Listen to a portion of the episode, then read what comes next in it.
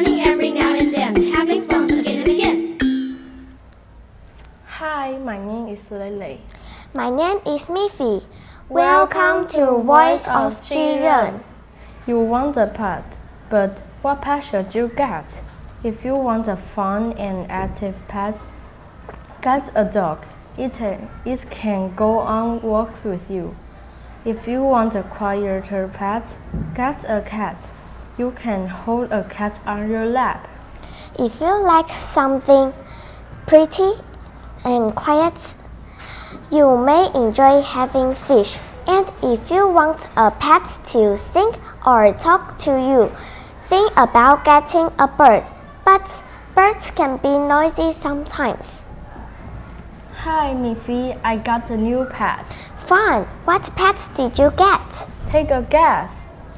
Is it a dog?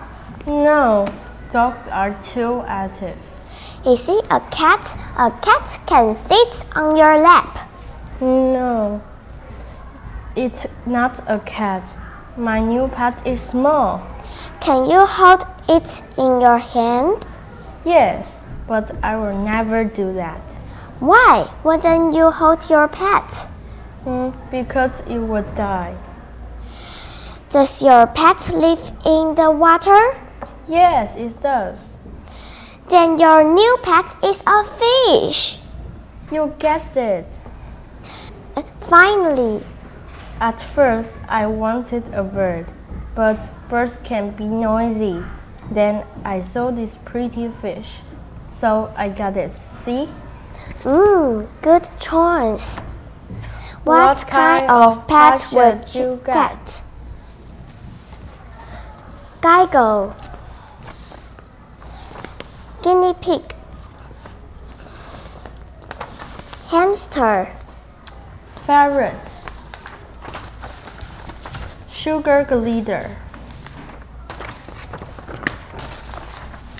Hermit crab. Thank you, Thank you for listening. See you next time. Bye bye.